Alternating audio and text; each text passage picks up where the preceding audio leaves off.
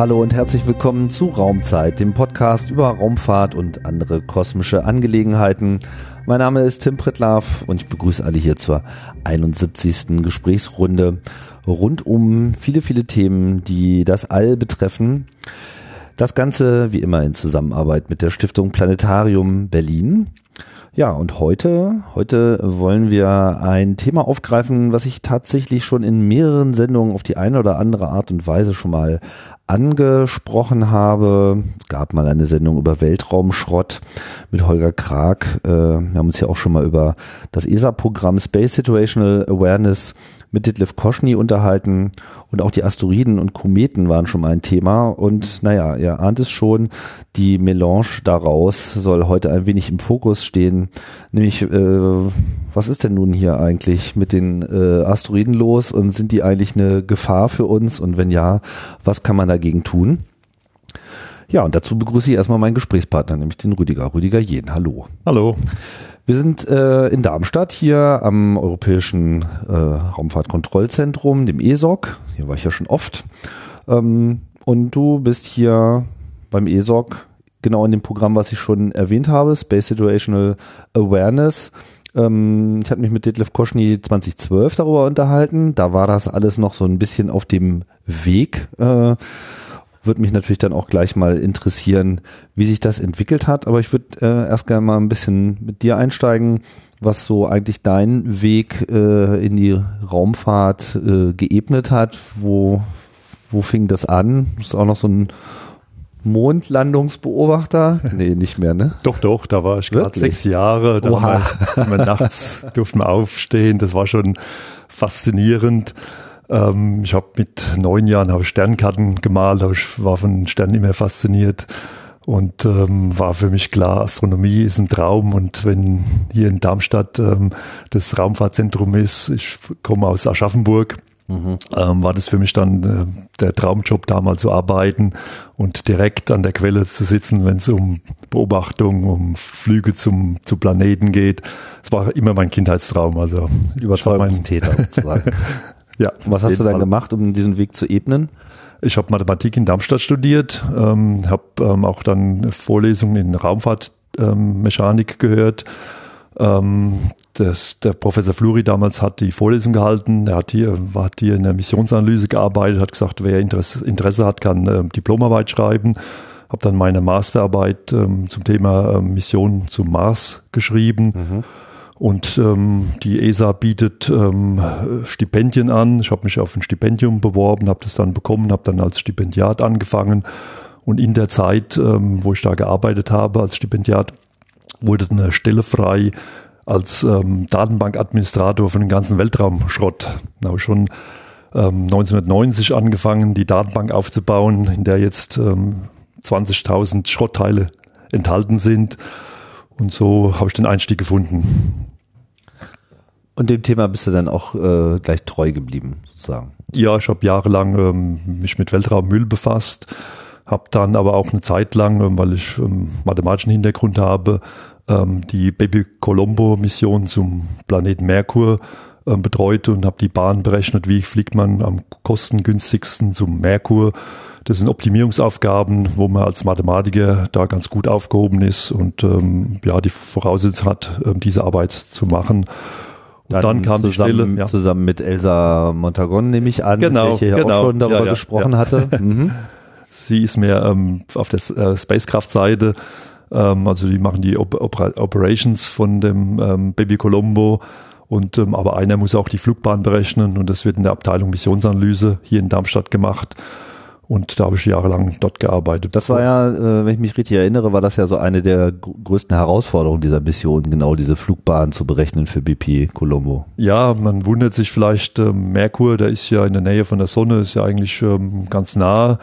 Ähm, aber man muss eben sehr stark abbremsen. Ähm, zum Mars zu fliegen, das dauert sechs Monate, aber zum Merkur, da sind wir jetzt sieben Jahre, werden wir unterwegs sein. Der Start ist für Ende des Jahres geplant und äh, man macht da zwei Venus-Vorbeiflüge und an sich äh, Merkur-Vorbeiflüge. Das ist eine sehr komplexe Flugbahn, die dann noch ähm, angereichert wird mit Ionentriebwerken, mit, ähm, also mit Bahnsegmenten, wo man bremst und beschleunigt und das ist ähm, sehr komplexes Optimierungsproblem. Da steigt die Spannung bestimmt jetzt enorm, ne? So zum Ende des Jahres. Wann ist der Start? Im November? Oktober, Oktober. mhm. geplant sein und ähm, ich bin mal gespannt, ob alles gut geht. das Herz ist noch dabei. Ja, okay, toi, toi, toi. Äh, da sind wir alle ganz gespannt, wie das äh, sich so entwickeln wird.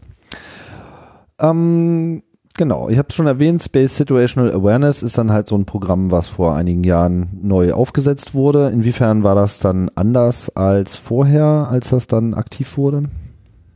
Ähm, ja, die Direktoren und ähm, die Mitgliedstaaten haben eben gemeint, wir müssen jetzt ähm, konkret ähm, ne, ein Programm aufsetzen, was jetzt alle Gefahren aus dem Weltraum ähm, ähm, ja, behandelt. Und da ist eben ähm, die Asteroiden eines, eine Gefahr, die andere sind ähm, Weltraummüll und das dritte ist ähm, Space Weather, das ist die Sonne, wenn die Eruption hat und ähm, riesige ähm, ja, ähm, Ionen auswirft, Protonen, die auf die Erde einströmen und da unsere Atmosphäre beeinflussen. Das hat man unter einen Schirm gespannt. Und ähm, ja, und äh, die Asteroidenabwehr ist ein Drittel davon, ein, eine von den drei ähm, Pfeilern. Und ähm, da haben wir jetzt eine Abteilung, die ähm, seit Beginn schon einiges gewachsen ist. Sie haben gesagt, 2012 haben wir das letzte Mal gesprochen. Inzwischen haben wir in Italien ein ähm, Koordinationszentrum eingerichtet. Das sind vier hauptberufliche Mitarbeiter, ähm, die da arbeiten, die hauptsächlich ähm, unsere Webseiten täglich aktualisieren um die Öffentlichkeit zu informieren, ähm, wie die Gefahr von Asteroiden ähm, beschaffen ist, ähm, wann, was sind die Objekte, die wir jetzt im Blick haben, ähm, wann können die die Erde treffen, was sind die, die Wahrscheinlichkeit, wie groß sind die. Und ähm, ja, da haben wir vier Leute, die sich rund um die Uhr damit beschäftigen. Da ist ein ähm, Beobachter, der unser Teleskop benutzt, um eben den Himmel abzusuchen, ob da irgendwo versteckte neue Asteroiden auftauchen. Mm, das heißt, es gibt jetzt hier das ist so äh, quasi so eine Dienstleistungsgruppe innerhalb ja. des gesamten ESOC-Körpers. Wie, wie steht man da mit anderen Projekten in Verbindung? Ähm, ja, das ist weniger wie bei Space Debris, da sind ja ständig unsere ähm, Satelliten bedroht von, ähm, von an, vom Weltraumschrott und die müssen dann quasi den anderen Satellitenbetreibern oder unseren ähm, Satelliten täglich oder wöchentlich Bericht erstatten. Ähm, hier ist ein Trüm Trümmerteil, den ihr ausweichen müsst. Ähm, unsere ähm, Kundschaft ist eigentlich mehr die Öffentlichkeit, weil wir haben keine täglichen oder wöchentlichen ähm, Warnungen. Jetzt kommt ein Asteroid, ihr müsst eure ähm, Satelliten ähm, parken, umlenken oder auf Sicherheit stellen. das ist eigentlich nicht unser Gebiet. Das ist einfach viel zu selten und die kleinen Teile, die kleinen Asteroiden, sagen wir mal kleiner als ein Meter, die eigentlich regelmäßig die Erde ähm, treffen, die sehen wir einfach ähm, nicht rechtzeitig. Das sind Sternschnuppen oder größere Feuerbälle nachts, ähm, die treffen uns immer noch überraschend, ähm, was aber auch okay ist, weil die stellen ja keine große Gefahr dar. Die verglühen, bevor sie auf der Erde herunterkommen. Und ähm, das, äh, die, davor können wir einfach keine Warnung rechtzeitig ähm, ausstellen. Beziehungsweise man muss auch nicht unbedingt warnen, weil ja, sind zu also, klein. Ähm, Stellen keine wirkliche Gefahr dar, meine ich. Gut, wir hatten jetzt ähm, letztes Jahr ist hier über Darmstadt ähm, hat er angefangen zu glühen und er ist bis nach Trier rüber geflogen, hat so eine ähm, Schleife vielleicht von 200, 300 Kilometer, richtig großer Feuerball, ähm, die Leute in Aufregung versetzt.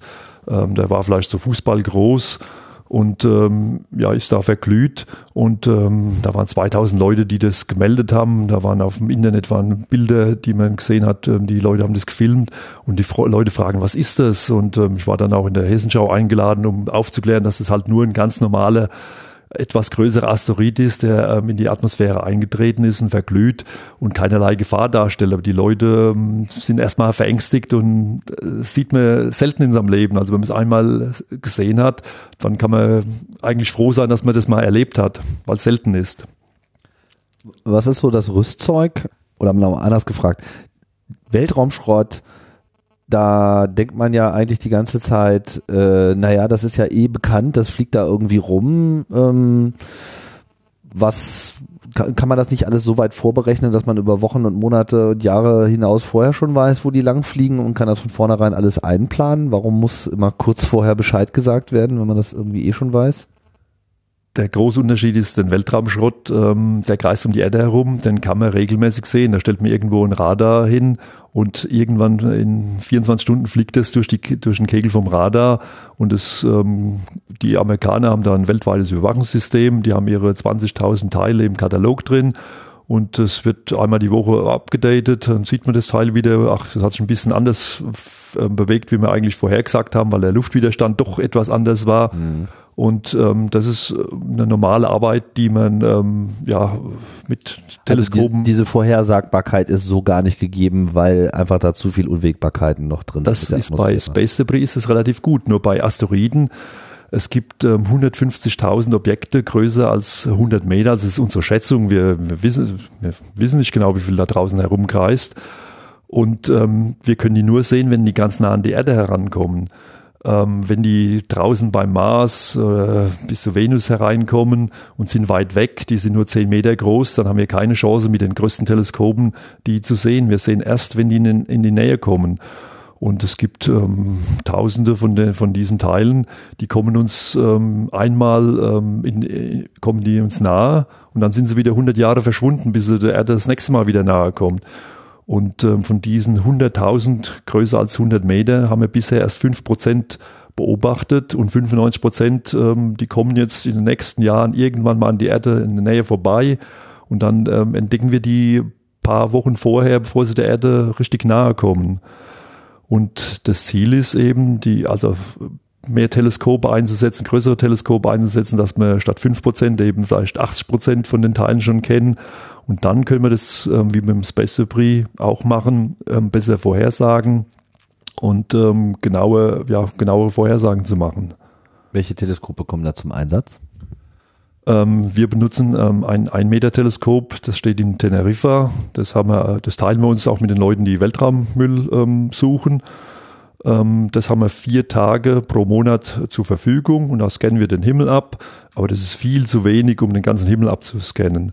Wir planen jetzt, ähm, wir bauen jetzt an einem ähm, Fly-Eye-Teleskop, Fliegenauge-Teleskop.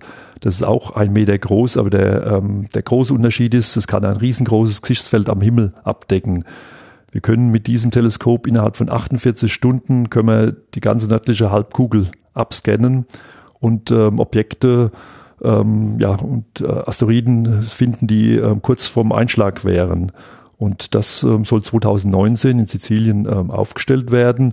Und dann wären wir in der Lage, viel besser vorherzusagen, was auf uns zukommt. Aber bisher ähm, sind wir noch ganz auf die Amerikaner angewiesen. Die haben in Hawaii das Panstar-System, die haben Catalina-System, aber die sind auch, die scannen den Himmel nicht komplett ab. Da sind noch große Lücken diese nur alle drei, vier Wochen ähm, komplett abscannen können. Also da ist immer noch ähm, viele Sachen, die ständig überraschend kommen, die man eigentlich schon Wochen vorher sehen hätte können, wenn man da hingeschaut hätte. Aber hätte, hätte, ähm, es gibt nicht genügend Teleskope und das ist eben die große Aufgabe, an der wir jetzt arbeiten, diese Lücken zu schließen. Also auch neue Teleskope nachzuliefern, weitere aufzubauen. Das erste, wie gesagt, soll jetzt in Sizilien schon ähm, nächstes Jahr aufgebaut werden. Ein zweites äh, planen wir dann in der südlichen Halbkugel, dass wir eben auch die Einschläge, die aus, aus dem Süden kommen, abfangen können. Ähm, das wird dann in der nächsten Periode von unserem ähm, SSA-Programm ähm, kommen.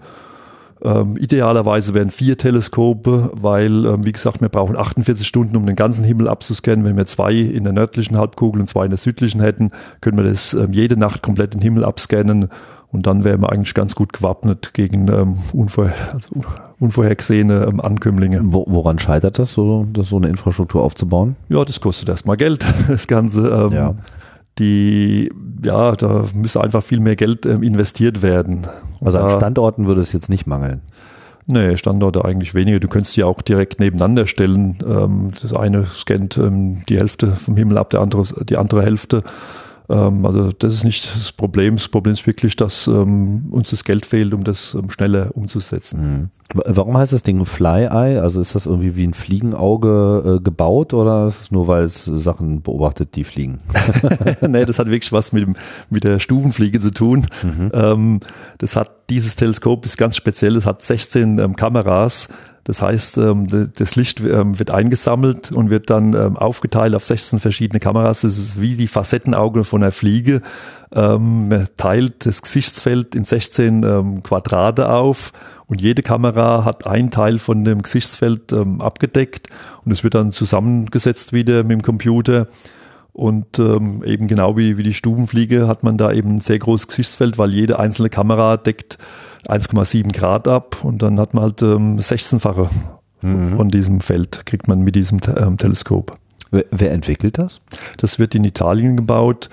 Ähm, die Firma wurde aufgekauft von OHB. OHB ähm, gibt es in Bremen mhm. und die haben Carlo Gavazza Space in Italien aufgekauft und das ist eine Kooperation und das wird ähm, von den alten Mitarbeitern von Carlo Space Carlo Gavazzi Space in Italien, in Mailand gebaut. Aber es ist direkt von der ESA beauftragt. Wir sind der Auftraggeber, mhm. wir haben das ähm, den äh, spezifiziert, wir haben genau geschrieben, wir, das Teleskop muss das und das ähm, können und ähm, die setzen das dann um, was wir gefordert haben. Aber im Prinzip könnten die anderen drei äh, wünschenswerten Standorte dann eigentlich mit genau derselben Technologie bestückt werden. Also das ist geplant. zumindest nichts Neues erfinden, man muss halt sozusagen nur mehr davon produzieren das und mehr geplant, betreiben. Ja, ja. Und für das zweite haben wir auch konkret schon ein Budget vorgesehen. Wir wissen, was das kosten soll. Und ähm, das ist, äh, wir haben auch schon mit ähm, ESO, die European Southern Observatory, verhandelt, wo wir das aufstellen dürfen. Da sind wir schon weit vorangeschritten. Ähm, also die ersten beiden, die sind im, in Bearbeitung. Das heißt, Südhalbkugel würde dann auch in der Atacama-Wüste unterkommen? Das ist bei La Silla, das ist ein bisschen weiter südlich. Ähm, mhm. Wenn man von Santiago de Chile an die Küste rausfliegt, ähm, Valparaiso und dann noch ein bisschen nördlich in den ähm, Anden auf ähm, ja, 3000 Meter Höhe, 4000 Meter Höhe, ähm, da stehen schon viele ähm, Teleskope. Da steht auch dieses Very Large Telescope, das 8 Meter Durchmesser hat und da soll es eigentlich nebendran gestellt werden. Weil da ist halt gute Sicht. Da ist gute Sicht. Ähm, jede Nacht ist da klar und ähm, das ideale Beobachtungsverhältnisse dort. Ähm, das heißt, es ist zumindest absehbar, dass man irgendwann auch so auf so eine Realtime die ganze Welt äh, Coverage kommt auch wenn man noch nicht so ganz da ist. Ja, ähm, also man sollte dann schon größere Objekte, so 20 Meter große, die würde man ähm, vielleicht zwei, drei Wochen vorher sehen. Es kommt darauf an, wie schnell die sind und es kommt auch darauf an, ähm, wie hell die sind. Es gibt ja, also nennt, nennt man Albedo, wie groß die ähm, Rückstrahlung ist. Wenn die sehr schwarz sind, das sieht man sie später. Wenn die sehr stark Sonnenlicht reflektieren, dann wird man sie früher sehen. Aber die Idee ist, dass man so 20 Meter ähm, große Teile so zwei, drei Wochen vorher entdecken kann und dann ähm, ähm, die eine Woche lang beobachtet und berechnet, wo könnten die einschlagen. Und dann ähm, könnte man eine, eine Warnung ähm, herausgeben. Also in diesem Gebiet ist mit einem Einschlag zu rechnen. Genau, kommen wir noch mal so ein bisschen auf die Asteroiden äh, selber. Ähm, ich hatte ja schon mal eine längere Sendung zum Wesen der Asteroiden kurz gesagt, das ist sozusagen alles, was nicht äh, Kometen und Planeten äh, sind, sozusagen das, was so übrig geblieben ist. Und zwischen Mars und Jupiter haben wir diesen monströsen Asteroidengürtel mit was weiß ich, wie viel Objekten. Gibt es da eigentlich überhaupt eine Schätzung, was da ähm, rumfliegt? Also die Zahl, die, die ich jetzt im Kopf habe, wir haben 650.000 ähm, schon beobachtet. Mhm. Aber das ist unerschöpflich. Also je besser die Teleskope werden, desto mehr wird man sehen. Es kommt auf die Grenzgröße, die man setzt. Also wenn man da runtergeht bis zu einem Meter, dann sind es Millionen, die da herumkreisen. Aber die sind zu klein, die, die können wir momentan noch nicht sehen. Ja, das ist jetzt auch nicht so, wie man das so ja. aus Science-Fiction-Feldern, äh, Filmen kennt, dass man da so links, rechts äh, steuern muss, um da irgendwie durchzufliegen. Die haben enorme Abstände äh, ja, untereinander. Ne? Der Weltraum ist ja riesig groß und äh, selbst wenn da Millionen sind, äh, kommen wir da noch relativ gut durch. ich meine, die Voyager-Sonden, Galileo und so, die sind ja alle. Aber nichtsdestotrotz ist dieser Asteroidengürtel halt unter Dauerfeuer durch den Jupiter, der das mit seiner Gravitation immer wieder ordentlich durcheinander äh, wirft und deswegen ist da keine Stabilität in diesem System und es wird immer mal wieder was rausgekickt und es gibt immer mal wieder so kleine Kugeln, die so auf Reise geschickt werden dadurch. Ja gut, die im Asteroidengürtel, die sind meistens schon, ja, die sind in Resonanzen angehalten vom Jupiter. Ähm, was ähm, durcheinander bringt, ist eigentlich, ja, sind Kometen, die aus der Ortschen Wolke kommen, aber eigentlich ähm, was die Bahn stark verändert ist, wenn die ähm, Asteroiden Vorbeiflüge haben am Mars, am, ja, in der Nähe vom Jupiter, wenn sie in der Nähe vom Jupiter kommen, wird, wird die Bahn stark gestört. Ähm, das kann man aber alles sehr gut vorher berechnen. Wenn man ähm, einen Asteroid mal beobachtet hat und ähm, gut die Bahn vermessen hat, dann kann man den über Jahre berechnen. Also wir haben in unserer Datenbank Objekte, da wissen wir, dass im Jahr 2800 ähm, vielleicht die Erde treffen könnten. Also wir berechnen es wirklich über 1000 Jahre voraus und können es ver verblüffend genau vorhersagen. Wo also die Objekte, die jetzt sozusagen schon auf dem abweichenden Pfad sind oder von denen man jetzt schon weiß, dass sie dann irgendwann mal vom Jupiter rausgekickt werden? Ja, die werden nicht rausgekickt, sondern ähm, die sind schon auf einer Bahn, ähm, wo wir wissen, dass sie im Jahr 2800 der Erde nahe kommen. Mhm. Und ähm, die, ja, die fliegen, die werden gestört durch ähm, Mars und Jupiter, auch durch die Erde sehr stark, weil sie in der Nähe, jetzt schon in der Nähe von der Erde vorbeikommen. Und die werden da hin und her geschleudert ein bisschen, aber ja, hergeschleudert ist ein bisschen übertrieben, weil die Bahn ändert sich nur geringfügig. Aber es reicht halt, ähm, dass es irgendwann ja die Erdbahn genau kreuzt. Mhm. Das heißt, man, man hat jetzt so eine halbwegs gute Vorstellung davon, dass da einerseits eine ganze Menge Asteroiden sind. Die wenigsten davon werden jemals für uns in irgendeiner Form ein Problem sein, aber manche unter Umständen eben schon. Und äh, ist ja jetzt auch nicht so, dass wir keine, keine Begegnungen haben. Wir hatten ja eben schon das Beispiel mit den ganz kleinen. Also die Sternschnuppe ist halt einfach letzten Endes auch nichts anderes als ein Asteroid, bloß halt so klein, dass man das Problem eigentlich unter sieht schön aus, äh, abspeichern kann und dann, dann war es das mit der Bedrohung. Aber es gab ja jetzt gerade, äh, das hatte ich ja gesagt, wir hatten uns schon mal hier 2012 mit dem Thema äh, ein weiteres Mal auseinandergesetzt, ist ja seitdem auch einiges passiert. Was sind denn so nennenswerte Ereignisse gewesen, die uns dieses Problem immer wieder neu unter die Nase gehalten haben? Also die beste PR für uns, ähm, vor allem manche Leute war das äh, kein, kein Spaß, war in Chelyabinsk in, in ähm, Russland, ist am 15. Februar 2013, also gerade fünf Jahre her, ist ein 20 Meter großer Asteroid tagsüber am Taghimmel ähm, über der Stadt explodiert. Der hat einen riesen Feuerschweif, ähm, hat, haben die Leute gefilmt. Am Himmel ist der ähm, ja, entlang gezogen, ist dann etwa 30 Kilometer über dem Boden explodiert und hat eine riesen Schockwelle erzeugt. Ähm, die Schockwelle hat die Stadt getroffen. Da sind ähm, die Fenster zersplittert. Wenn jemand in der Nähe vom Fenster stand, hat ähm, Scherben ins Gesicht bekommen. Da waren 1500 Leute waren im Krankenhaus, haben sich behandeln lassen. Es gab keine Toten, aber es gab viele Verletzte. Ähm, ich habe Videos gesehen, da sind ähm, Türen sind umgefallen auf Leute drauf. Da sind ähm, ja, da ist eine riesen, die Druckwelle, die hat ähm, ähm, ja, Wellblechstecher auf äh, weggeworfen. Das ist wie ein Tornado, der, der zieht da ähm, durch die Stadt und ähm, hinterlässt seine ähm, Trümmerspur. Und ähm, das zeigt uns eben, dass es ähm, nicht graue Theorie ist und dass es nicht alle 100 Millionen Jahre mal vorkommt, sondern wirklich ähm, solche Teile, die treffen uns immer wieder. Wir haben abgeschätzt, statistisch kommt es zwar nur alle 50 Jahre vor, aber das ist jetzt vorgekommen, war über einer Stadt. Und in dem Fall ähm, hat es ernsthafte Konsequenzen gehabt. Und ähm, ja, beim nächsten Mal wollen wir eben dafür vorbereitet sein. Die Idee ist eben, wenn man das eine Woche vorher ähm, ankündigen kann, dann kann man zumindest den Leuten sagen, ähm, genau wie bei einer Tornadowarnung, um die Uhrzeit ähm, erwarten wir ähm, eine Druckwelle. Ähm, bleibt bitte ähm, in geschlossenen Räumen, macht die Fensterläden runter, geht nicht auf die Straße und ähm, ja, da ist mit einer Druckwelle zu rechnen und da könnte man viele, ähm, viele Schäden vermeiden, wenn man einfach weiß, dass sowas kommt. 20 Meter Durchmesser in Chelyabinsk, aber es gab hier keinerlei Vorwarnung. Nee, das äh, wussten wir nicht.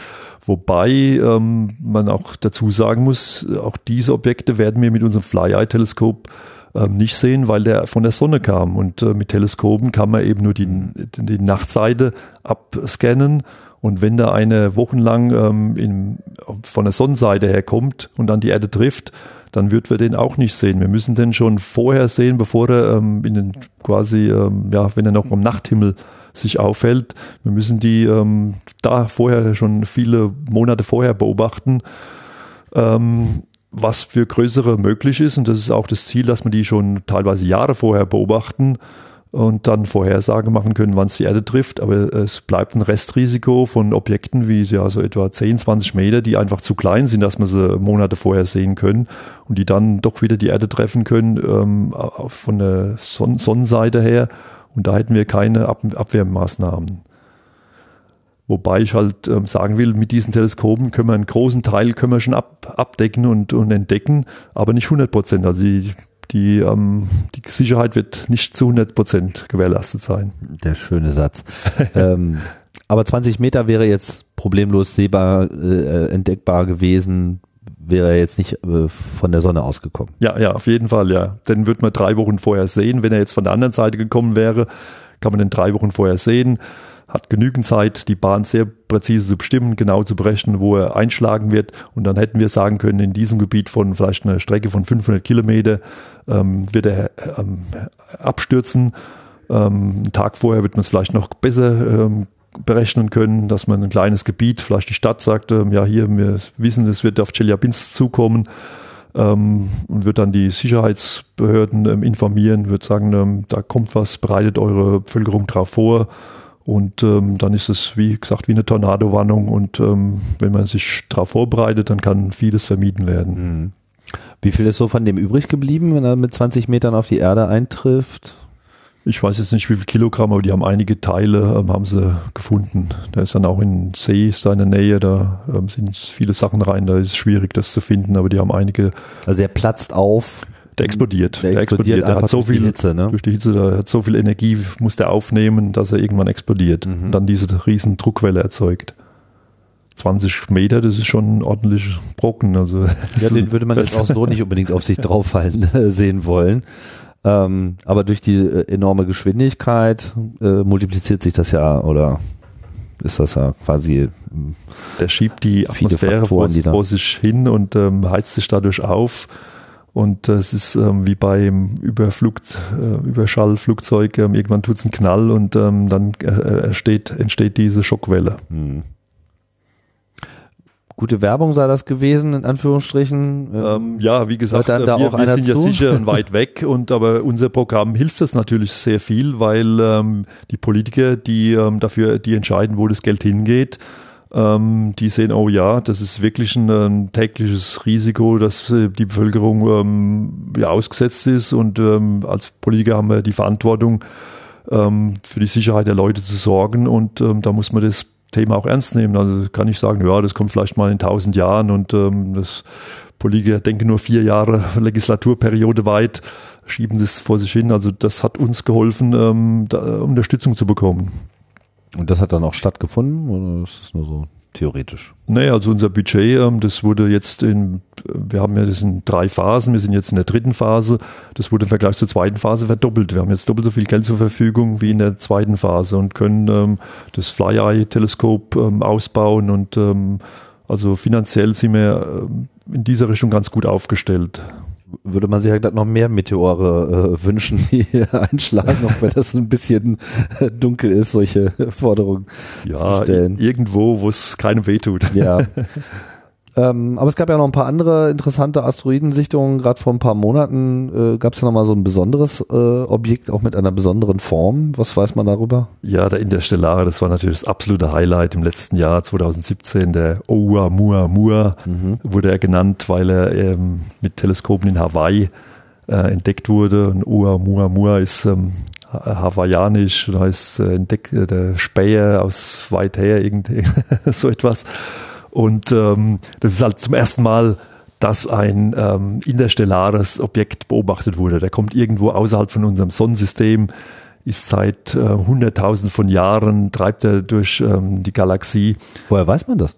Man hat versucht auszurechnen, wo der herkommt und hat ähm, zurückgerechnet und hat ähm, was ich gelesen habe, 100.000 Jahre ähm, ist er nirgends, ist er an keinem Stern vorbeigekommen. Der muss ja von irgendwo herkommen. Normalerweise wird man vermuten, der ist aus der Jupiter, der schmeißt auch ähm, kleine Asteroiden aus unserem Sonnensystem heraus. Die fliegen dann ähm, in, in unsere Galaxie weiter herum. Und genauso äh, muss der ja auch irgendwo aus dem Sonnensystem ähm, herausgeschleudert worden sein und ist irgendwann zu uns gekommen. Aber wir haben, wir haben die Sonne nicht gefunden, von dem er herkommt. Also er muss vielleicht Millionen Jahre ähm, irgendwo darum gegeistert sein und ist jetzt an der Sonne, ähm, ist zu uns gekommen. fliegt da kurz vorbei und ist ähm, jetzt schon wieder, glaube ich, am Jupiter schon wieder vorbei. Den kann man nur noch mit ganz großen Teleskopen sehen. Die Amerikaner haben mit ihren. Schon wieder beim Jupiter, da muss er ja extrem schnell unterwegs der ist sehr, sehr, Der ist sehr, sehr schnell, ja. ja. Der hat äh, eine Riesengeschwindigkeit, der hat äh, also hyperbolische Geschwindigkeit, der hat ja Fluchtgeschwindigkeit auf dem Sonnensystem. Der ist kein, der, der hat genügend Geschwindigkeit, um hereinzukommen, wieder herauszukommen. Und ähm, die Amerikaner haben wirklich, ich finde es immer faszinierend, was die Amerikaner alles treiben. Die haben da ihre Radioteleskope ähm, auf, die, auf diesen ähm, Asteroiden gerichtet und haben abgehört, ob da Handybetrieb oder ob da irgendwelche Funksignale gesendet werden, ob da, ob da vielleicht doch Leben oder so drauf Der sind. Monolith, da ist er.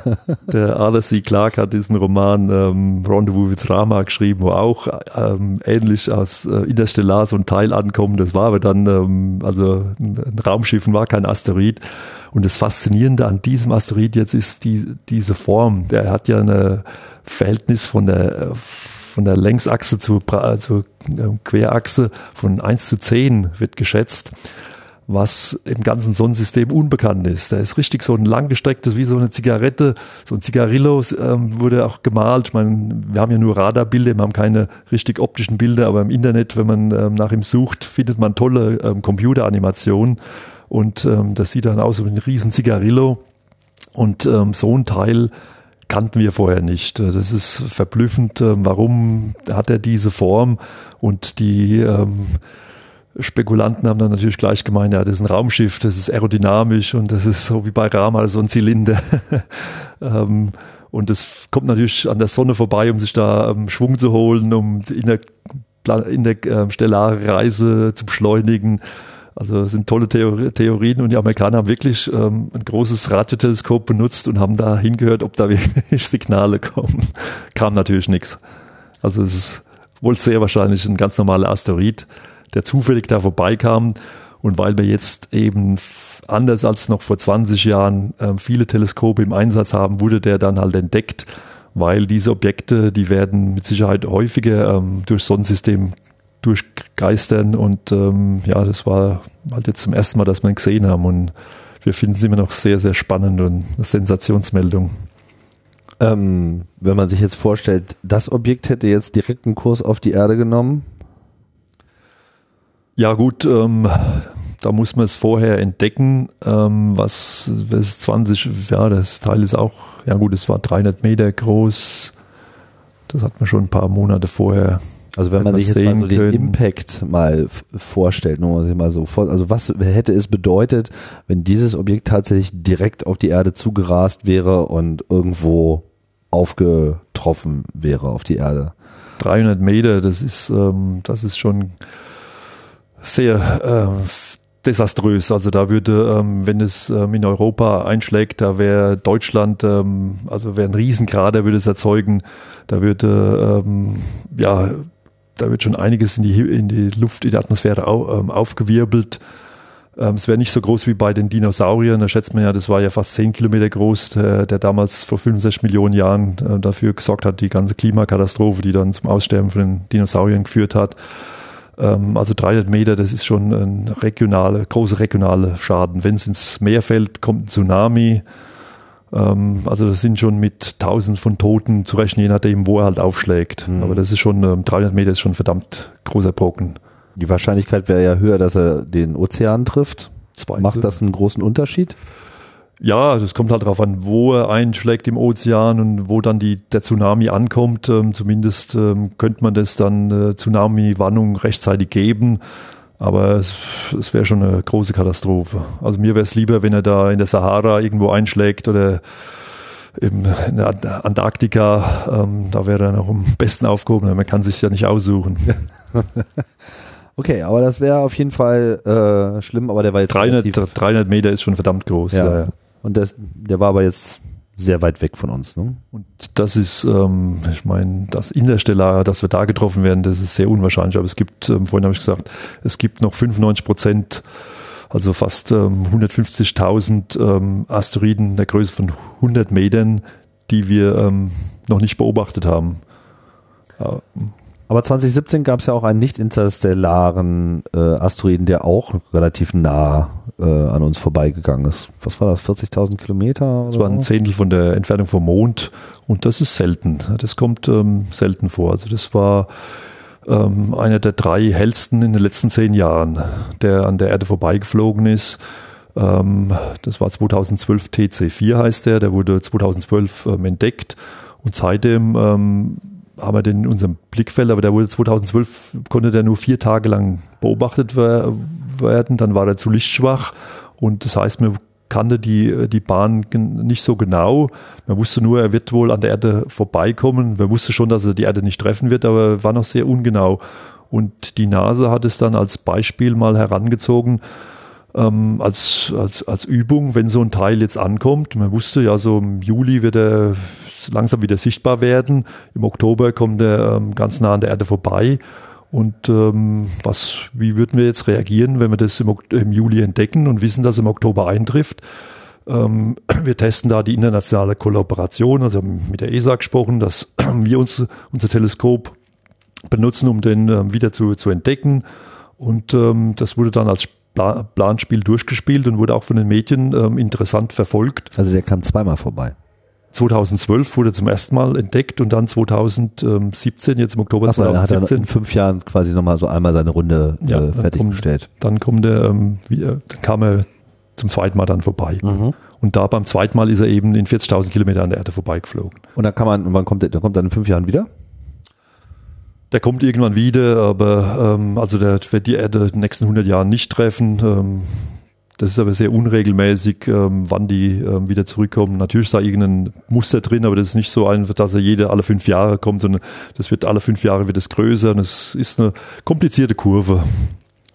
Aber ähm, er wird uns auch erstmal wieder nicht so nah sein. Ja, ja. Weil sonst ähm, wäre es ja eine schöne Mission irgendwie, wo man mal ich meine, so nah könnte man ja problemlos beobachten. Ja, beobachten, ähm, also das gut, äh, gutes ähm, Objekt um die Teleskope und wir wollen jetzt auch mal mit Radar anfangen in Europa zu schauen, ob wir das sehen können. Das sind wunderbare Testobjekte. Ähm, ich kann mal ein bisschen Werbung für unsere Webseite machen. Da kann man nämlich sehen, was in den nächsten Jahren oder was jetzt in den nächsten Monaten an uns, bei uns vorbeikommt. Das ist ähm, NEO, also Near Earth Objects.ssa.esa.int. Ähm, da gibt's zwei interessante ähm, Unterseiten. Ähm, das eine ist ähm, Risklist, das sind die, die Objekte, das sind 700 Objekte, von denen wir nicht ausschließen können, dass sie die Erde nicht treffen. Also die haben eine Wahrscheinlichkeit größer als null, dass sie in den nächsten 100 Jahren die Erde treffen werden. Und da kennen wir eben 700 Objekte. Und ähm, ja, die, der eine, ich glaube, der, der, der höchste ähm, Palermo-Scale, so wie Erdbeben-Richter-Skala, haben wir eine Palermo-Scale, wer die gefährlichsten sind und der soll 2026, hat eine Wahrscheinlichkeit von 1 zu 700, dass er die Erde da trifft. Der ist so 30 Meter, glaube ich, groß und den haben wir da im Blick. Und ähm, normalerweise, wenn, wenn wir das besser berechnen, wird die Wahrscheinlichkeit irgendwann mal eins, also äh, zu null werden, wenn wir bessere Beobachtungsdaten haben. Die verschwinden irgendwann wieder aus der Risikoliste. Manche bleiben da auch, ja, die sind schon fünf Jahre da drin. Im Jahr 2090 haben wir eine Möglichkeit zu treffen und ähm, das kann irgendwann, ja, ähm, also da verfolgen wir das, da kann sich auch jeder informieren, ähm, was da gerade aktuell ist. Auf der anderen Seite ist Close Encounter. Also ich gucke hier gerade mal rein, da sind ja ganz schöne Brocken dabei, irgendwie so 860 Meter. Da ist aber die Wahrscheinlichkeit 1 zu 600.000. Also ja. die haben eine sehr und das auch erst im Jahr 2113. Da ist noch ein bisschen Zeit. Noch ein bisschen Zeit, ja. Okay, was haben wir hier noch? Irgendwie 2019 gibt es einen 37 Meter, der ist bei 1 zu 1100. Ist auch noch nicht so viel, ne? Wo muss man sich denn Sorgen machen? Ja, 1 zu 16? Ja gut, die sind sortiert nach dieser Palermo-Skala. Ja. Palermo-Skala ähm, mixt zusammen die Größe, die Wahrscheinlichkeit und äh, wie lange es noch dauert, bis, bis er uns trifft. Und das wird da in der Formel gemischt und dann ähm, der, der, der, der oberste, das ist der gefährlichste quasi. Also ich habe hier zwei Spalten. Das eine ist PS, das ist dann diese Palermo, Palermo Scale und die nach, danach wird das IP. IP ist Impact Probability, ist die ähm, Einschlagswahrscheinlichkeit. Das ist dann die, die 1 zu 1000 oder was da eben ist. Hier habe ich auch einmal 1 zu 16. Ja, aber der ist nur neun Meter groß, glaube ich, ne? Ja. Und er ist 2095. Die Pappenheimer hier sozusagen, ja. ja. Ja, aber mal ganz interessant. 1 zu Ja gut, 86 der, der haben wir hier oberste, noch. der ist jetzt seit 100 Tagen oder so, steht auch seit wann er in der letzten Spalte, glaube ich, seit wann er da drin ist. Ja. Der kam da neu. Wir haben da quasi unsere Top 10, wie die, die ähm, ja, Hitparade ihre Top 10 hat, haben wir unsere Top 10 und aber unsere ist sehr, sehr viel langsamer und die Leute werden nicht rausgeschmissen, wenn sie jetzt dreimal dabei waren, sondern die sind da jahrelang drin. Kleiner, kleiner PR-Tipp. Vielleicht sollte man den Dingern auch mal ein paar äh, putzige Namen geben, weil irgendwie dieses, äh, die Bedrohung von 2017 RH16, weiß ich nicht, kommt irgendwie nicht so richtig rüber. Ja, aber Star Trek, die, die, die Roboter, die hießen doch auch so. Ähm, ja gut, aber damit musste man ja auch nicht vor Politikern argumentieren. So. Aber wenn man hier äh, vielleicht mal, wobei Ja, einer, einer hat ja sogar einen Namen, Apophis. Profis, der ähm, war ja lange in der Diskussion, weil der ist 1996, glaube ich, ähm, entdeckt worden oder 2002. Auf jeden Fall ähm, war das in der Bildzeitung, ähm, die Erde wird 2029 zerstört von dem Apophis, der ist ähm, drei, über 300 Meter groß. Und wenn der, ähm, und damals hat er eine relativ große Wahrscheinlichkeit gehabt, ähm, die Erde zu treffen. Inzwischen ähm, konnte man das ausschließen, aber dann ähm, hat man Angst gehabt, dass er 2000, äh, 2029 so abgelenkt wird, dass er 2037 die Erde trifft. Und das konnte man jahrelang nicht ausschließen. Inzwischen kann man das auch ausschließen durch bessere Beobachtungen.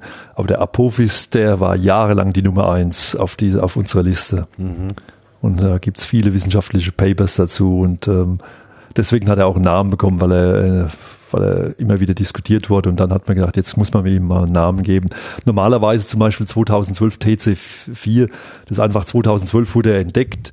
T, also A ist ähm, 1. bis 15. Januar, B ist 16. bis 31. Januar und das T ist dann irgendwann im Oktober und die werden dann einfach durchnummeriert. Wir haben jetzt ähm, 17.000 in unserer Datenbank. Man kann, da gehen die Namen irgendwann aus. So viele Namen hat man einfach nicht. Ne? Man weiß ja nicht, wer da jetzt besonders. Ähm, Also die Meteorologen, die haben dafür für jedes Tief haben die irgendwie einen passenden Namen und wenn man dann nur irgendwelche Vornamen durchcycelt, also ich glaube an der Wortdatenbank sollte es am Ende nicht scheitern. naja gut, ähm, jeder so wie er mag. ich wollte noch auf die zweite Seite dann hinweisen. Das sind die Close Encounters. Ja. Ähm, das Close Approaches. Close Approaches, ja. Da ist eine Liste, was jetzt so in der nächsten Zeit alles ähm, an der Erde vorbeischrammt. Also kann man gucken, im Februar, ähm, wer da jetzt als nächstes zu Besuch kommt, wie weit er vorbeikommt. Ich glaube, das geht bis zu 7,5 Millionen Kilometer. Das ist das Kriterium. Wenn sie weiter vorbei, wenn der Abstand größer ist, dann entscheiden sie nicht in unserer Liste. Aber wenn sie innerhalb von 7,5 Millionen Kilometer sind, dann werden sie in dieser Liste aufgeführt. Und dann sieht man, ähm, im März ist der nächste größere Vorbeiflug. Da kommt ein Objekt von 300 paar Meter ähm, in einem Abstand von ähm, 1 1,5 Millionen Kilometer vorbei. Und der erreicht die Helligkeit von 12, glaube ich. Und das kann man mit dem guten, ähm, Astro äh, mit dem guten Teleskop in seinem Garten kann man den, kann man den beobachten. 2017 VR12. Also VR12, der ist genau, dieser, auch noch ja. nicht so lange auf dem Radar. Den haben wir am Ende letzten Jahres entdeckt.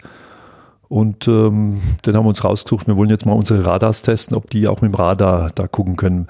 Mit dem Radar ist das Problem, da muss man die Energie erst hinschicken und wenn das eine Million Kilometer weggeschickt wird, nimmt das Signal nimmt mit dem Quadrat vom Abstand ab, wird dort reflektiert, muss wieder zurückwandern, dann wird es wieder mit dem Quadrat vom Abstand ähm, abnehmen, wird es schwächer. Und ähm, also 300 Meter auf eine Million Kilometer Entfernung zu sehen mit dem, mit Ord- mit dem guten Radar. Wir haben in Deutschland, in Bonn, haben wir ähm, 34 Meter große Antenne stehen mit einem guten Radar mit zwei Megawatt Power da hinten dran. Ähm, da wollen wir mal gucken, ob wir das vielleicht sehen können. Aber es kann sein, dass es ähm, auch trotzdem noch zu klein ist. Wäre da nicht eine Beobachtung aus dem All viel sinnvoller?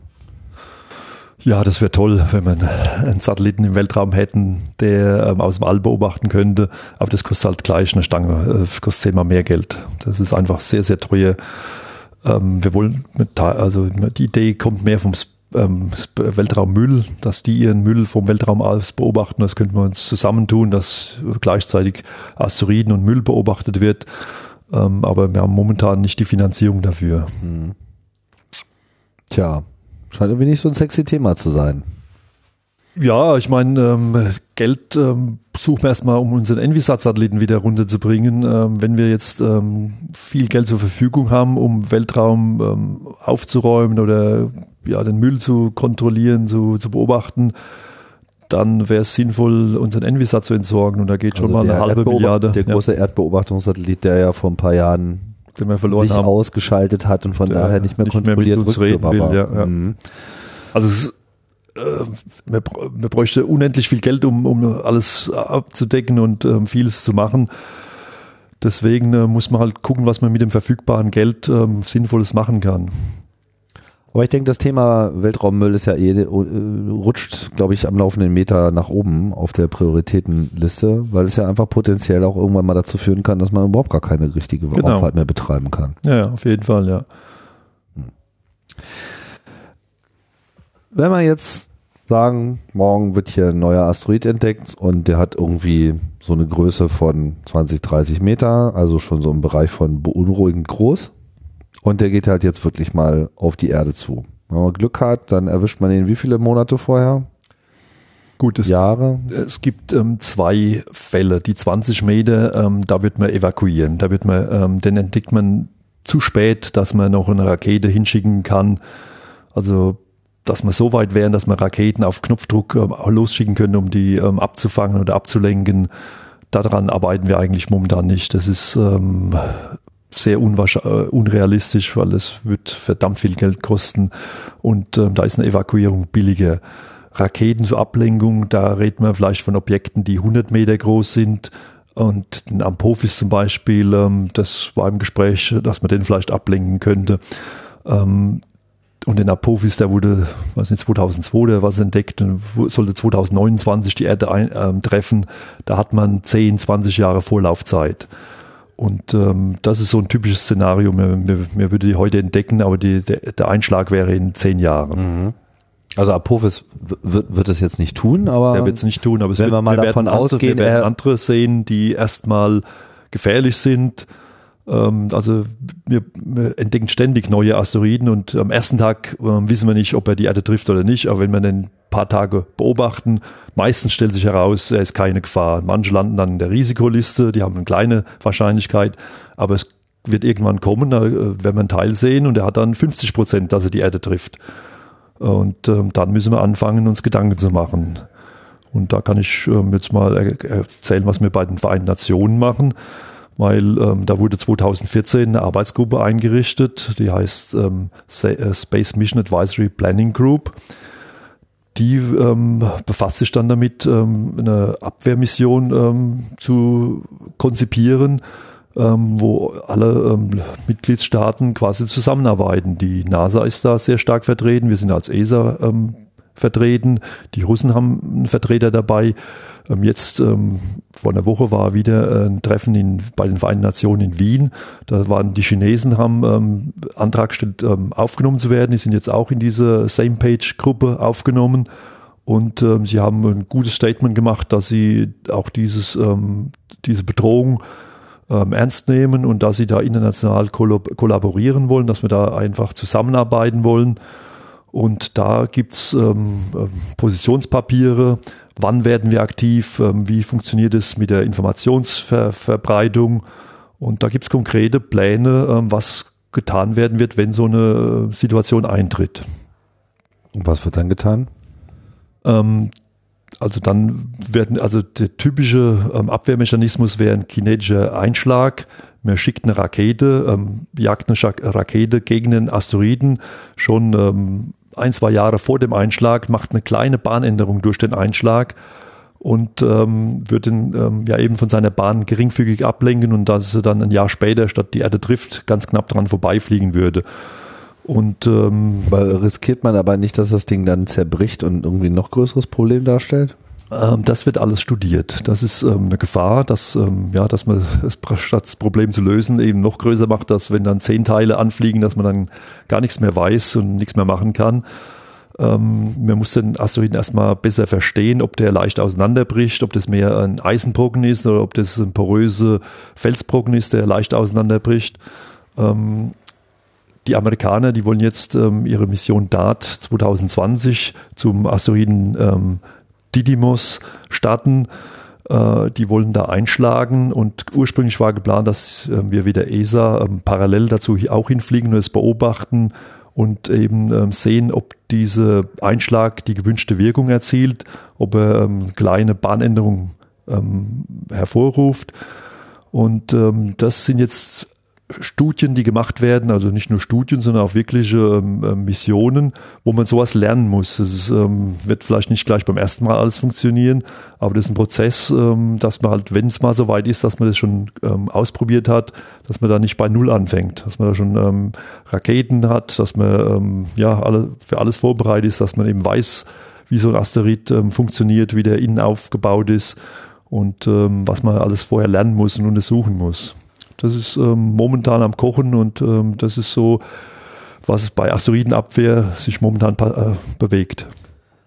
Also DART heißt die eine Sonne, das Projekt läuft, glaube ich, unter AIDA. Ne? Das war AIDA, ist noch mit der ESA zusammen, das ist leider gestorben. Ich glaube, Sie wollen es gerade erklären. Ja. gerade erklären? Ähm, nee, ich weiß nicht, ich äh, wollte nur mal gerade die Begriffe hier klar kriegen. Also sozusagen das Projekt AIDA als solches gibt es so jetzt nicht mehr, weil das mal anders geplant war, aber diese Sonde DART, die gibt es noch. AIDA war die Kollaboration zwischen ESA und NASA, bestehend aus DART, dieses ähm, Direct Asteroid Redirection Ta Targeting oder D Double Asteroid, Double Asteroid Redirection Test. Mhm. Ähm, das, das ist der Teil, der NASA-Teil, der auch noch besteht, der einfach den Einschlag. Und AIM war der europäische Teil davon, ähm, um das zu beobachten. Ähm, die ESA-Mitgliedstaaten haben das nicht finanziert. Wir haben einen Antrag gestellt, ähm, um das zu finanzieren. Das wurde nicht ähm, bewilligt. Das heißt, die Amerikaner sagen, okay, wir fliegen trotzdem dahin, wir brauchen euch nicht, wir können das auch unseren Test so machen. Wir arbeiten jetzt an einer Rescue-Mission, Mission, dass wir trotzdem da noch hinfliegen, allerdings erst zwei Jahre später hinfliegen und den gerade äh, studieren. Eben, wir wollen verstehen, wie effektiv so ein Einschlag ist ähm, dass wir das dann zwei Jahre später trotzdem noch ähm, untersuchen können und da trotzdem noch Rückschlüsse ziehen können und was lernen können.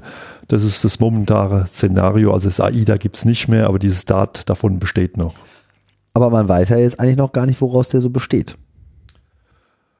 Ja, das muss man ähm, weil, weil du sagtest ja, man müsste ja dann erstmal gucken, irgendwie ist der porös, ist der irgendwie fest, äh, Eisenanteil etc. Aber wenn man es nicht weiß, man haut jetzt trotzdem einfach schon mal drauf. Also wünschenswert, wenn man genug Zeit hat, wenn man genug Geld hat, fliegt er erstmal eine Reconnaissance-Mission hin, eine Aufklärungsmission. Ähm, wer hatte jetzt ähm, bei diesem Didymon ähm, Projekt bei, äh, war gedacht, dass man da so kleine CubeSats noch mitnimmt dass ähm, man Radiowellen, dass äh, der europäische Sonde schickt Radiowellen durch den Körper durch, durch den Asteroiden durch. Auf der anderen Seite wird das Signal empfangen und durch die Verzerrung von dem Signal auf der anderen Seite kann man Rückschlüsse vom Inneren von dem ähm, Asteroiden schließen. Ähm, also wenn man genügend Zeit und Mittel hat, kann man ähm, vorher, bevor man da einschlägt, ähm, ähm, untersuchen, aus, äh, wie der aufgebaut ist kostet halt Zeit, kostet zusätzliche Missionen. Wenn man die Zeit nicht hat, ähm, da muss man wirklich spekulieren und ähm, da muss man, ähm, muss man sich zusammensetzen. Also habe ich jetzt kein Patientrezept, wie man da im konkreten Fall vorgehen würde. Aber wie gesagt, wir sind da ganz am Anfang, wir sind da noch am Lernen. Die Wahrscheinlichkeit, dass uns ein 100 Meter Objekt trifft, das ist mehr im Zeitraum von 1000 Jahren. Das wird, ähm, also diese Gefahr ist jetzt nicht so ähm, imminent. Und was ich jetzt persönlich mein Augenmerk sehe, was ich denke, was ich beitragen kann, um, den, um die Sicherheit zu erhöhen, ist mit diesem Fliegenaugenteleskop ähm, diese Objekte von 20 Metern zu entdecken und Evakuierungs äh, Evakuierung eben aussprechen zu können und das ja, Warnungen auszusprechen. Die großen Objekte, da muss ich zugeben, da sind wir noch nicht so weit, dass wir ähm, Konzepte auf dem Tisch haben. Wir arbeiten daran, aber wenn das morgen entdeckt werden würde, ich denke, ja, da wird halt alles beschleunigt gehen, wird man schon, wenn wir zehn Jahre haben, wird man alles ähm, mobilisieren wie damals bei der Mondlandung. Mhm. Dann wäre auch viel mehr Geld zur Verfügung. Ähm, da wäre schon noch viel zu, zu machen, aber soweit, also wir haben es noch nicht auf dem Tisch parat. Aber was, was würde dann so passieren, wenn man sich jetzt mal so die bisherigen Strukturen, Erfahrungen anschaut, so ist einfach mal so rein hypothetisch. Wir haben also da jetzt irgendeinen so weiß jetzt nicht, mit welchem Bedrohungsszenario es jetzt anfangen sollte und wo, wo wirklich eine Maßnahme im All auch geboten wäre. Wo fängt das dann an? 50 Kilometer, 100, 50 Meter, 100 Meter Durchmesser? Ähm, also die, äh, diese Gruppen, die bei der UN tagen, die ähm, haben sich jetzt geeinigt, wenn die Wahrscheinlichkeit größer ist als ein Prozent und das Objekt ist größer als 20 Meter, dann wird erstmal ähm, die, äh, das ganze Mechanismus äh, in Gang gesetzt. Mhm. Dann ähm, fängt man an, das zu beobachten. Also, also der Mechanismus überhaupt erstmal gucken, kümmern. Ja, ja, dann wird es auf die Agenda gesetzt, ähm, okay, das ist jetzt ein, ein Objekt, das wir ernst nehmen müssen und das wird dann aber erstmal näher studiert. Weil es hat ja auch nur ein Prozent Wahrscheinlichkeit ja. und, und ja, da hat man noch ähm, genügend Zeit, ähm, da zu reagieren. Und aber dann wird ähm, der nächste Schritt ist dann, was im Englischen Preparedness, ähm, Bereitschaft, quasi Einsatzbereitschaft. Ähm, wenn es dann innerhalb von, von zehn Jahren, wenn die Wahrscheinlichkeit ähm, größer ist als zehn Prozent, und ähm, dann ähm, verlangt man eine, eine, Einsatzbereitschaft. Dann werden quasi die, die ähm, alle verfügbaren Institutionen, die da eine Rolle spielen, in Einsatzbereitschaft versetzt. Heißt, man hält staatsfrei oder man baut schon mal was oder was ist Einsatzbereitschaft? Ich meine, man muss ja auch irgendwas haben, mit dem man dann bereit sein könnte. Gut, wofür? ich glaube, das ist mehr auf dem Boden, dass ähm, die zivile, ähm, ähm, diese Protection Aid, äh, die Zivilschutzeinrichtungen das Rote also Kreuz. Bereit, so. bereit auf der Erde quasi, um Maßnahmen zu ergreifen. Ja, ja, ja. ja. Und gibt es auch schon noch einen anderen definierten Eskalationslevel? Über 10% Wahrscheinlichkeit? Ähm, da gibt's dann wirklich, also was sie sagen, wann wirklich Raketen und so einsatzbereit sein sollen, aber das ist ja momentan ein theoretisches ähm, Szenario, weil, weil die nicht da sind, weil die erstmal alles entwickelt werden müssen. Naja. Aber, aber wie aber, gesagt, wenn morgen jetzt der 50 Meter mit 15% Einschlagswahrscheinlichkeit Asteroid am Start ist. Kann ja sein. Ja, ja, ne, wir haben ähm, da eben ähm, äh, Thresholds, wie sagt man im Deutschen, Schwellen ähm, definiert, ja. Schwellwerte mhm. definiert, wann das erreicht ist. Dann sollen ähm, Raketen bereitgestellt werden. Aber das nützt uns nichts, weil sie momentan nicht da sind. Aber ähm, also Gut, aber wenn man jetzt zehn Jahre Vorlaufzeit hat? Ja, also das heißt dann, die müssen ähm, Hochdruck müssen die ähm, gebaut werden und, und ähm, äh, ja, stadtklar gemacht werden. Ähm, da gibt's konkrete Vorstellungen, wann das passieren muss. Ja. Um dann was zu machen? Um Raketen ähm, loszuschicken, um das einzuschlagen und den abzulenken von, von seiner Bahn. Das ist äh, momentan das Szenarium. Ähm, es gibt viele Möglichkeiten, Asteroiden abzulenken, aber das, was wir momentan die Technologie dafür haben, ist einfach mit der Rakete da brutal reinzurammen und dann ähm, durch einen kleinen Kick ein bisschen abzulenken von der Bahn. Ich erinnere mich aus anderen Gesprächen noch, dass es irgendwie auch noch so putzige Ideen gab wie Anmalen. Ja, es gibt, ähm, ich habe in meiner Liste, glaube ich, acht verschiedene Methoden. Ähm, ein, Anmalen war eine Sache, dass äh, ähm, quasi die, die Strahlungsdruck von der Sonne ändert sich dann, also der hat eine andere Refle Reflexionskoeffizienten und ähm, ändert dann dadurch auch geringfügig seine Bahn. Das muss man vielleicht 30 Jahre vorher machen, mhm. weil es ja ein ganz, ganz geringer Effekt, der den nur langsam wegbewegt. Wie so ein Ionentriebwerk. Äh, ne? Ja, aber noch weniger sogar. Es gibt mit Ionentriebwerken, dass man da hinfliegt und dann äh, mit Ionen beschießt und langsam versucht wegzubringen von seiner Bahn, dass man nebenher mit dem Raumschiff fliegt und durch die Anziehungskraft von dem Raumschiff wird mhm. er leicht von der Bahn wegbewegt.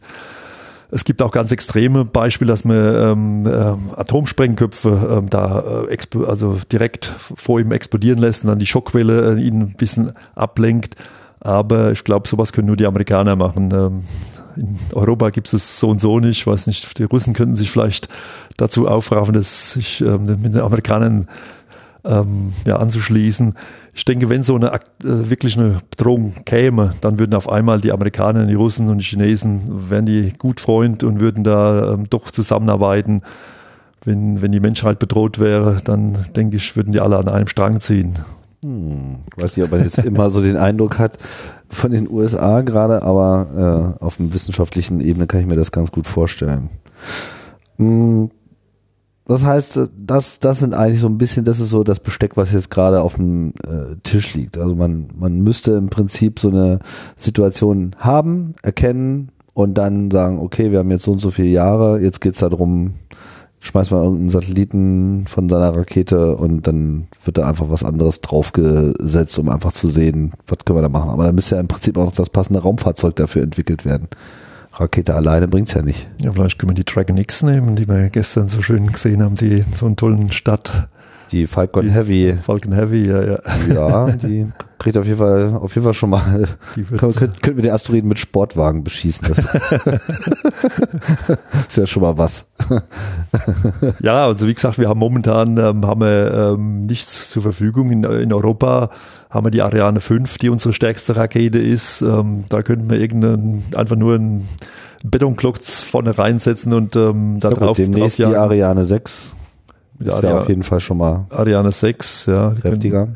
Und ähm, ja, die Japaner haben Raketen, die Inter haben Raketen. Ähm, wenn man da zusammen ähm, jeder seine Rakete da reinjagt, müsste natürlich auch ein bisschen koordiniert werden. Nicht, dass die einen den nach links verschieben, die anderen schieben wieder zurück, zurück nach rechts und am Schluss neutralisiert sich alles. Aber dafür ist eben diese ähm, Space Mission Advisory Group ähm, aufgesetzt, dass es koordiniert wird, mhm. dass, ähm, dass die Leute ähm, sich treffen. Ich meine, in dem Meeting sitzen wir mit den Chinesen, mit den Amerikanern an einem Tisch und diskutieren das. Ähm, wir sind da noch nicht besonders weit. Die, die Gruppe gibt es jetzt seit drei Jahren.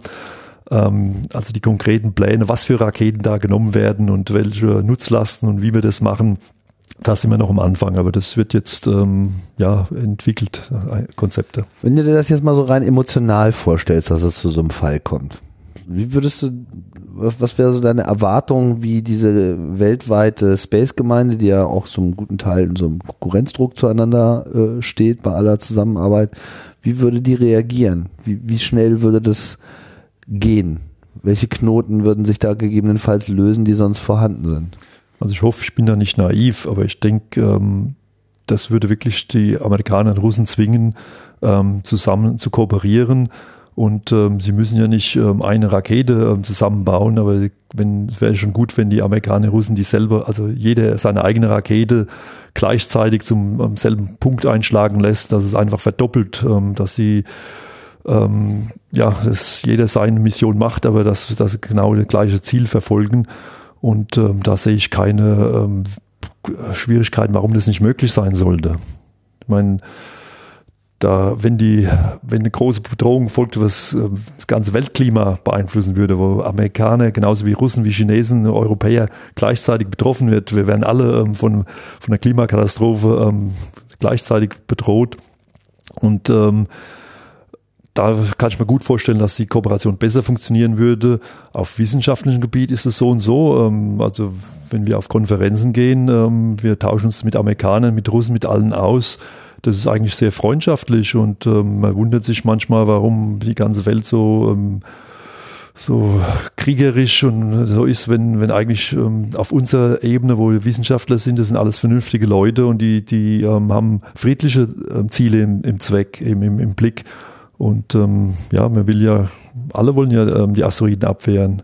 Ich denke, da kann man schon, sollte man eine Lösung finden, aber vielleicht bin ich auch zu naiv und die Menschheit schafft es doch irgendwie, sich auszurotten.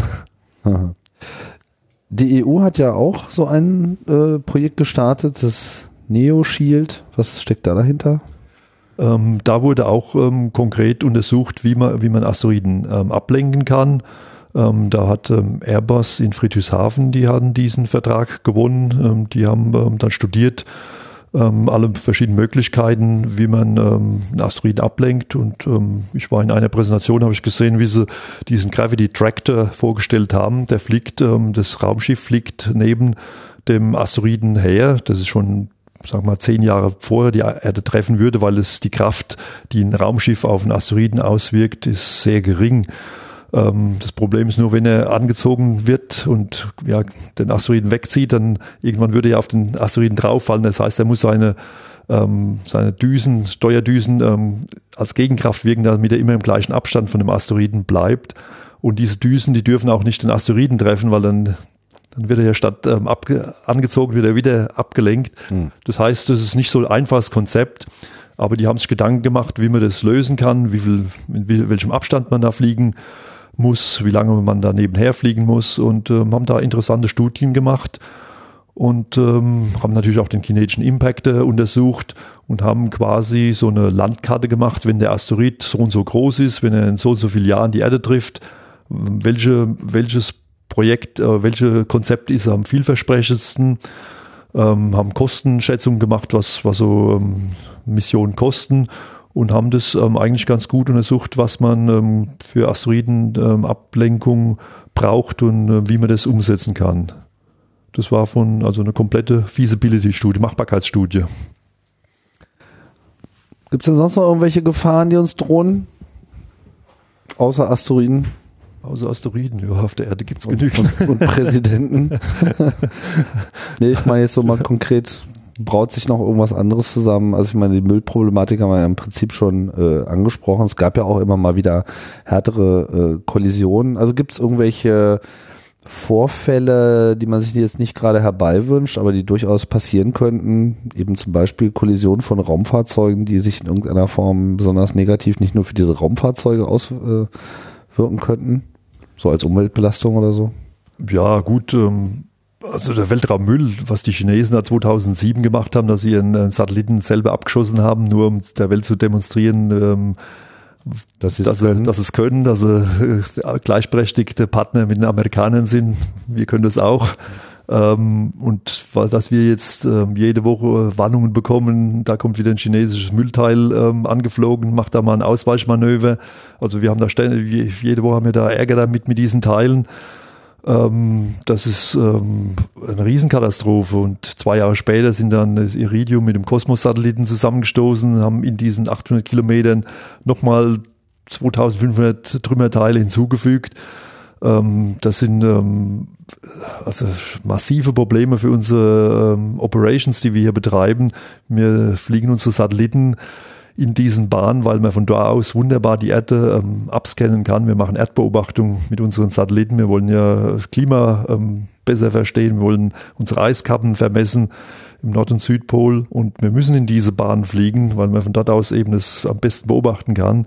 Und das ist jetzt so zugemüllt, dass wir ständig ähm, damit ähm, ausweichen müssen.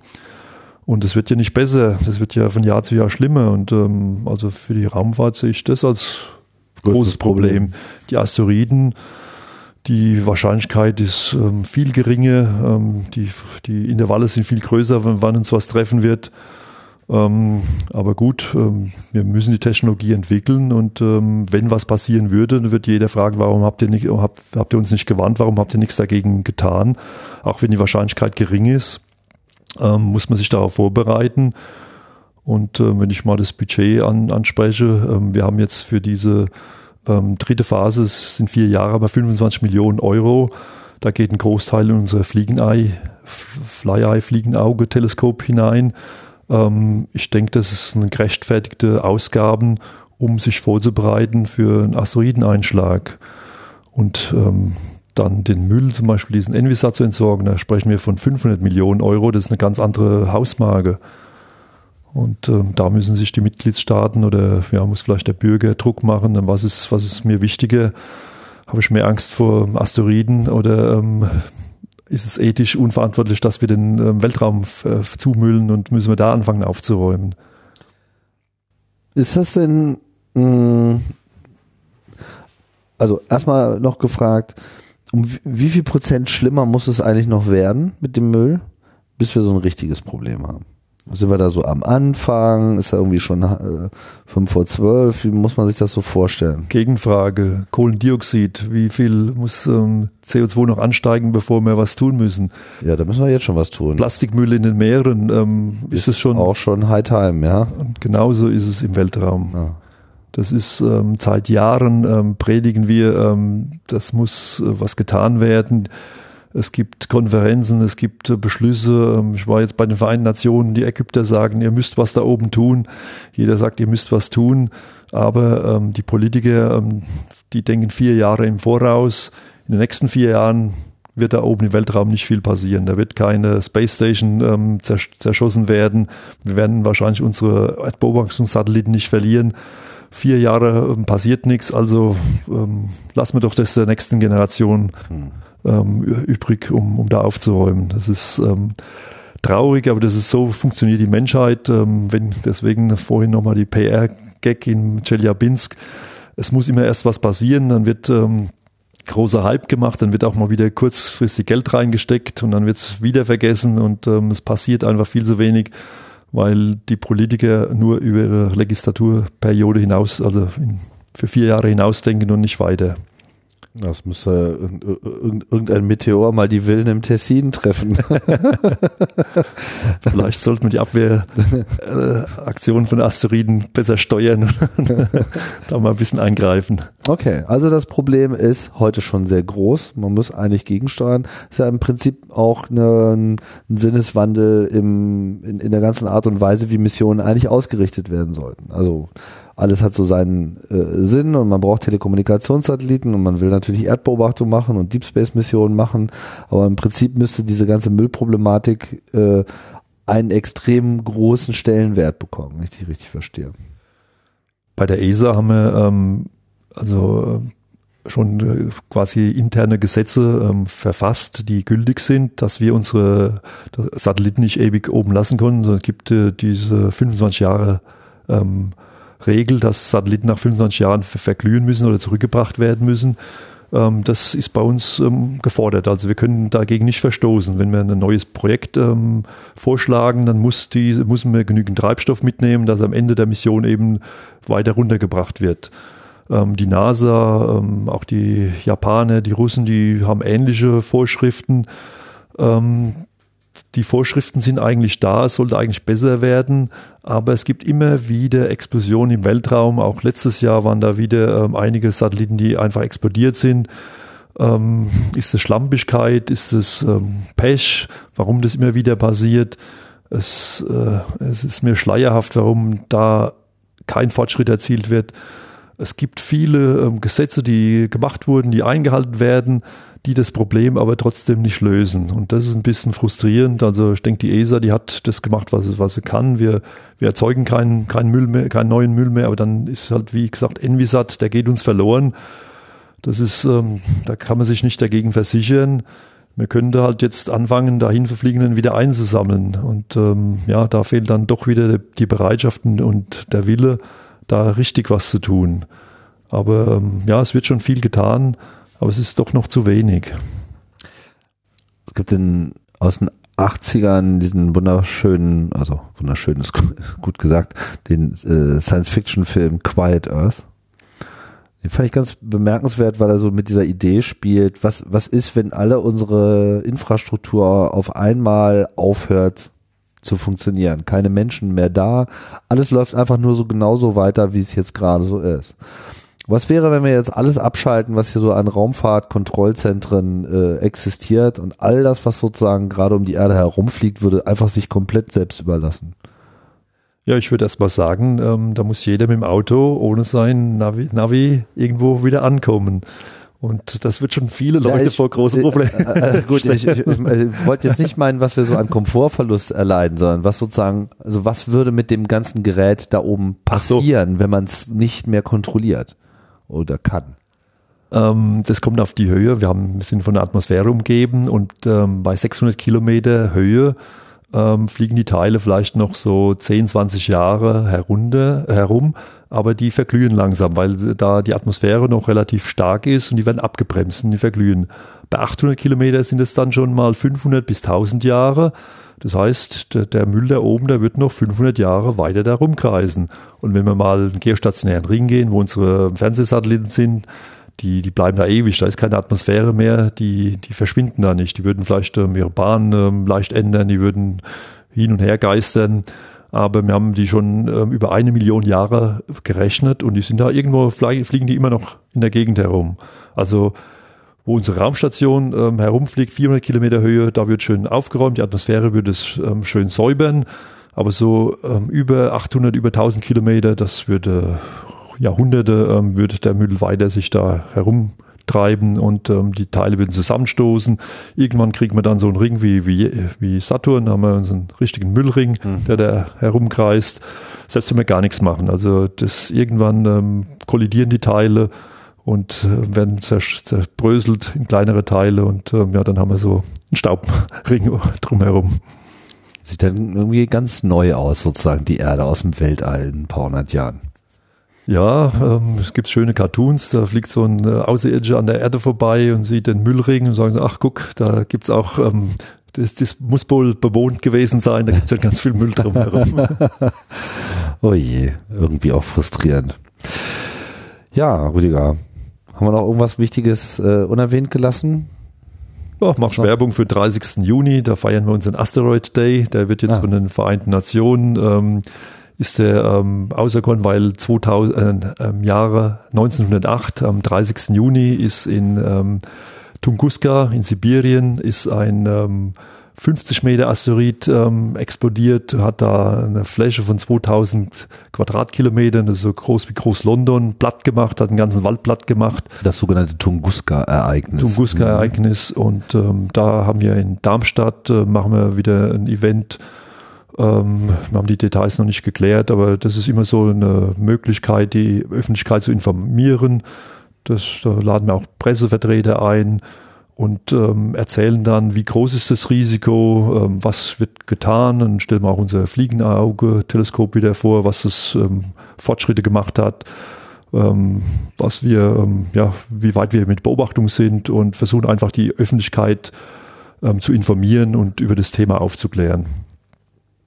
Und da kann man dann auch irgendwie sich beteiligen? Wir haben normalerweise eine, letztes Jahr eine kleine Anzahl von, weil wir nicht so viel Platz haben, ähm, an Plätzen vergeben.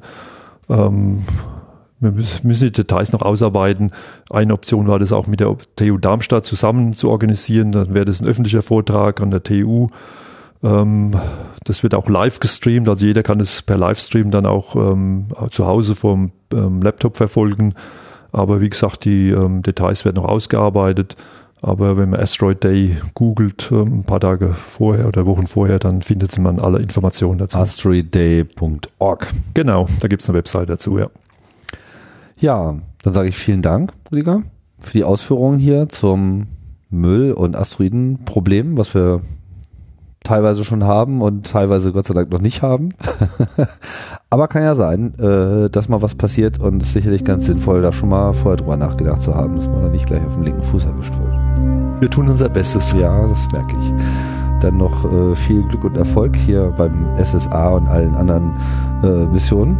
Vielen Dank. Dankeschön. Und vielen Dank fürs Zuhören hier bei Raumzeit. Geht bald weiter. Ich sage Tschüss, bis bald.